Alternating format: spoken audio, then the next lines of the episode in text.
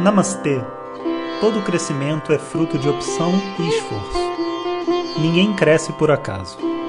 Sejam bem-vindos ao tema Gita numa casca de nós.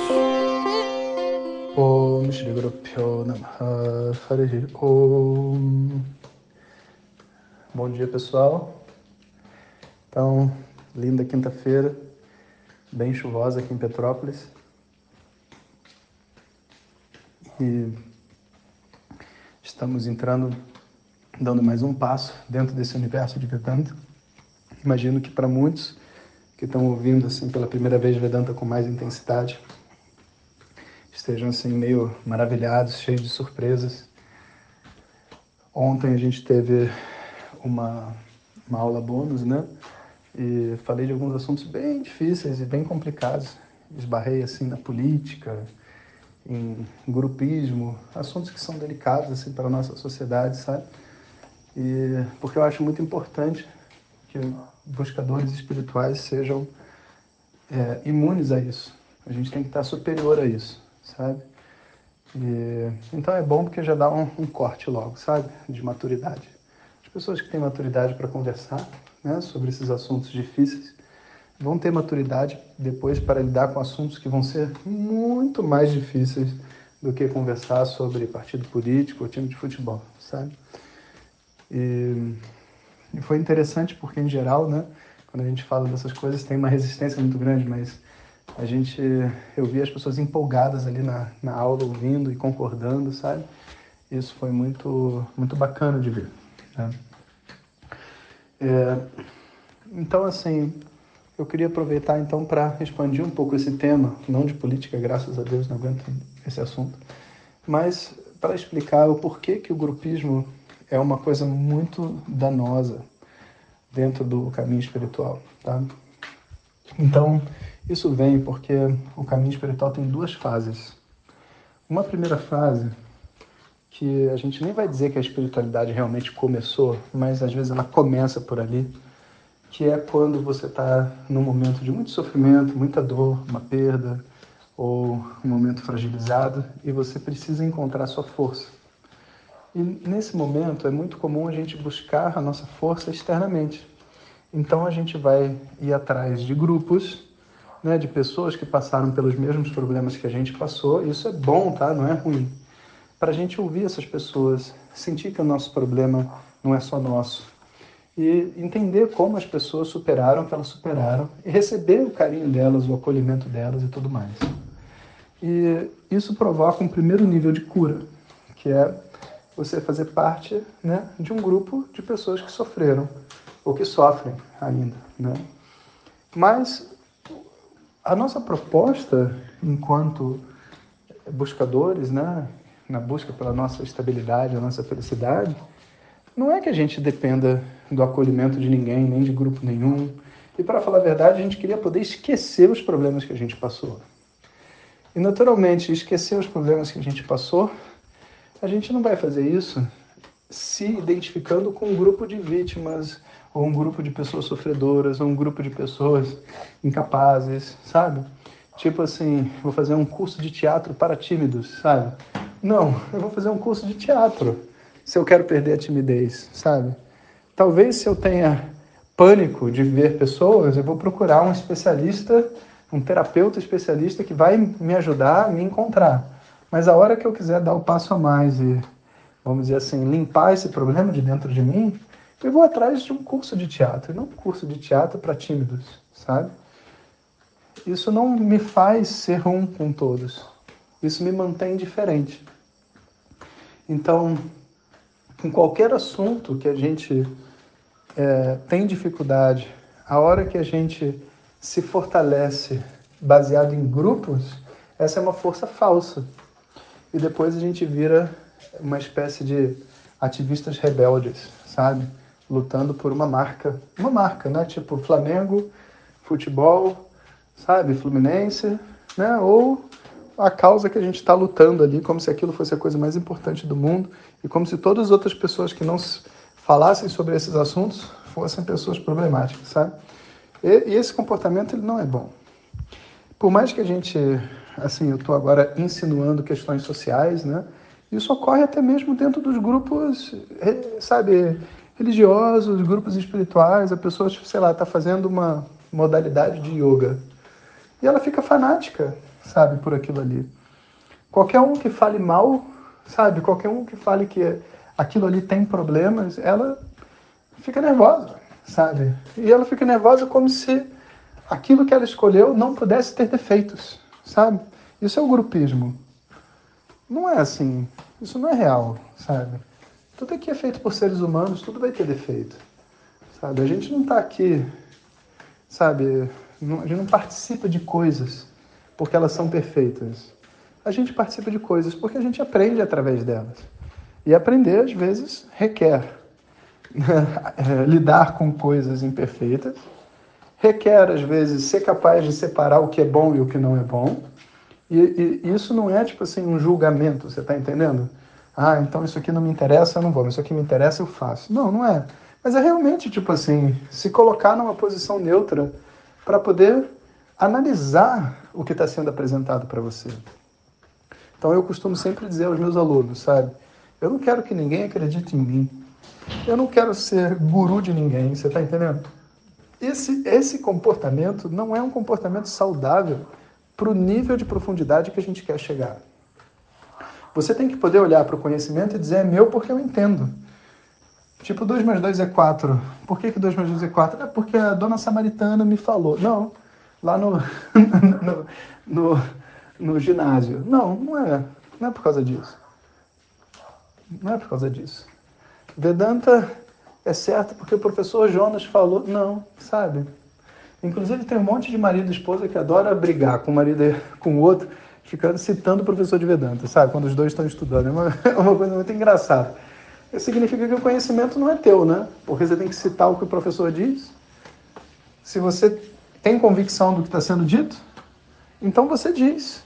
Se você citar uma outra pessoa, como tudo que você sabe na sua vida, você sabe. Sabe fazer pizza? Por como que faz? É assim, você não cita quem te ensinou. E não é porque você não tem valor, pois é porque o conhecimento é seu.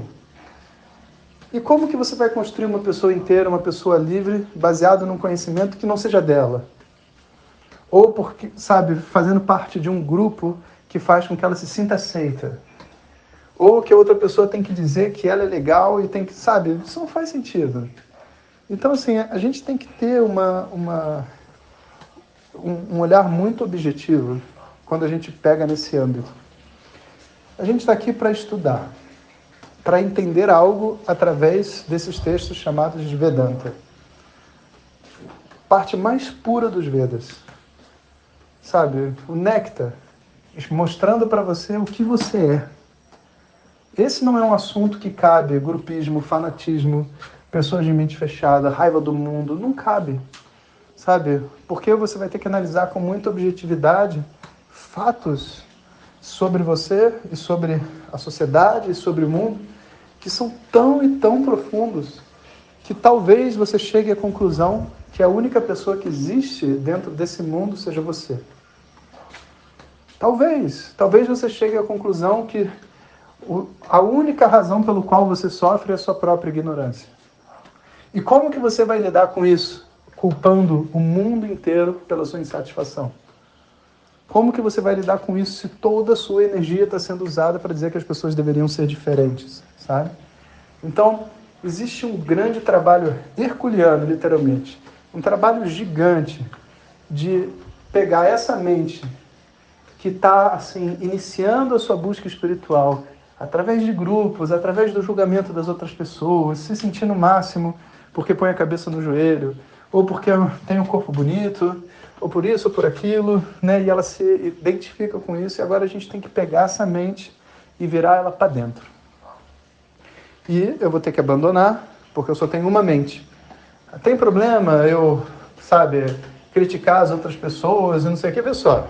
Problema até tem, tá? Mas é problema seu, não é meu. Agora, vê só, se você está querendo estudar sobre o que você é e você ficar perder o seu tempo julgando os outros, você não vai conseguir, porque você só tem uma mente. Não é uma questão se é problema ou se não é problema. A questão é que não se tem tempo hábil numa vida para você entender o que você é. E você está tentando entender o marido, a esposa, o filho, o pai, a mãe, entende? Ah, o cara do trabalho. E você, você se entende? Não, não me entendo direito. Então vamos fazer o seguinte: vamos parar de botar essa energia para fora. Você entende? Para botar energia para dentro. Ah, o meu tipo de yoga é o melhor que tem, porque as pessoas são muito equilibradas, etc. E tal. Ok, você é uma pessoa equilibrada? Vamos pensar assim. Quais são as suas compulsões? Quais são os defeitos da sua mente? Sabe, você consegue realmente, tipo assim, dormir bem, ser uma pessoa gentil, se expandir, as pessoas gostam de estar do seu lado? Você consegue ficar calma, sem ansiedade? Porque de verdade eu acho que a sua energia de vida não devia estar sendo para discutir o grupo de yoga. Tinha que estar sendo usado para discutir como você podia se tornar uma pessoa melhor, você não acha? Então, existe aí nesse momento uma chamada para a realidade, que não é todo mundo que passa, não. Porque as pessoas estão tão viciadas nesses assuntos que elas até, tipo assim, começam a falar que o professor é maluco, que esse cara não está aí, que ele não está preocupado, mas usa o teu raciocínio lógico, você entende? O que, que é mais importante? Sabe, onde que você vai botar a tua energia? Analisando, julgando os outros e falando que o mundo é imperfeito? ou se concentrando para terminar a sua jornada, que já é uma coisa complicadíssima. É bem óbvio, né? Não preciso dar resposta. É óbvio que é virando para dentro, sabe? Então, quem está disposto a fazer esse salto? Quem está disposto a largar uma forma de pensar? E eu vou fazer as pessoas engolirem sapo. Não tem nenhum grupo espiritual que eu não massacre durante as aulas. E não com o intuito de falar mal de nada nem de ninguém, não é com o intuito, às vezes, só de mostrar para as pessoas a identificação que elas têm. Como que incomoda ouvir sobre algo que eu me identifico, sabe? Você pega, assim, uma pessoa católica que, poxa, é devota fervorosa e que, de verdade, eu super respeito e admiro, você tá entendendo? A hora que eu falar da Inquisição, a pessoa se revolta na cadeira. Porque, cara, não existe grupo sem furo, você está entendendo? Não existe grupo sem furo. E para você achar o seu grupo, grupo incrível, seja lá ele qual for, você tem que fazer vista grossa, cara. E você vai fazer vista grossa? Você tem como fazer vista grossa para uma inquisição? Quantidade de pessoas que morreram. Sabe, Vasco da Gama entrou na Índia. Ele fez um holocausto de destruição em Goa, sabe? Como que a gente pode se identificar com isso? Descobrimento dos portugueses. Que descobrimento? Massacre, né? Looting, saqueamento, roubo de culturas. Eu não estou falando mal dos portugueses, eu estou falando só a realidade. E se fosse brasileiro, isso é igual. É a realidade do ser humano. Sabe? Quando que a gente pode realmente largar tudo isso? Sabe? só largar tudo isso? Será que eu estou disposto a encarar essas verdades todas para poder focar em mim? Né? Então essa é uma pergunta que a gente tem que fazer antes de estudar Vedanta, porque depois que começar o estudo não tem muito como parar não, sabe? Aí a gente vai ter que lidar com as verdades todas que estão dentro de nós e às vezes de uma forma muito estranha, sabe? Muito estranha, porque se o ego ele está muito fechado, cara, a hora que esses assuntos começarem a ser abordados a gente fica muito desconfortável. E aí é a hora que a confiança no professor, no método, é a única coisa que sobra. Porque de verdade, acredite se quiser, né, eu não tenho nada para ganhar dando aula para vocês. Não é um trabalho feito como você imaginaria, assim, sabe? Ah, eu preciso tanto praticar yoga mas não tem estímulo. vou chamar uns alunos para eu dar aula e assim eu posso me alongar também. Aí eu me alongo, não é assim que um professor dá aula, sabe? Não é. É um trabalho muito corno. Porque eu vou estar me comprometendo, né? O meu compromisso é em mostrar para você uma verdade. Mas para você ver essa verdade, eu preciso te tirar da zona de conforto. E a hora que eu te tirar da zona de conforto, se você não tiver no momento certo, você vai ficar com raiva de mim. Porque eu te tirei do conforto, é tipo uma criança pequena. Você tira, a pessoa chora, né? Ela fica com raiva natural da causa da dor. E a causa da dor a pessoa vê como o agente que foi que, fez a pergunta que não era para ter sido feita, você está entendendo? E o ego se debate. Isso não é um trabalho, você entende? De vamos fazer juntos, vamos caminhar pelo parque para a gente descobrir coisas maravilhosas juntos, vamos dar as mãos. Não é, sabe? É um trabalho mais assim, social, sabe? Um lixeiro. Já que ninguém tem condições psicológicas de limpar o lixo das próprias casas, sabe? Uma pessoa então se dispõe a passar de casa em casa, né, para ajudar a tirar o lixo, né? É, esse é, é, é mais ou menos o trabalho de um professor de Vedanta. Vamos tirar o lixo de dentro da mente.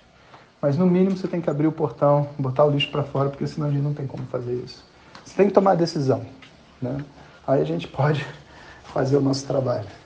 Então os professores são assim, Quanto mais vocês conhecerem a tradição, quanto mais de perto vocês conhecerem os professores, mais vocês vão entender. Entende? Como que a tradição funciona, por que, que ela é do jeito que é. Né? É um, uma coisa muito rara, pessoal. Não é uma coisa simples, não é uma coisa comum. E mesmo dentro da nossa tradição existem professores e professores, lugares e lugares, como qualquer lugar dentro desse mundo. Você vai ter que usar o seu Buda, a sua discriminação para compreender onde você tem que estar. Graças a Deus. Bom dia, pessoal. Om Shanti Shanti Shanti. Muito obrigado e lembre-se, antes de compartilhar, certifique-se que a pessoa está a fim de crescer. Esse conhecimento não é bem recebido se ouvido no momento errado. Om Tat Sat.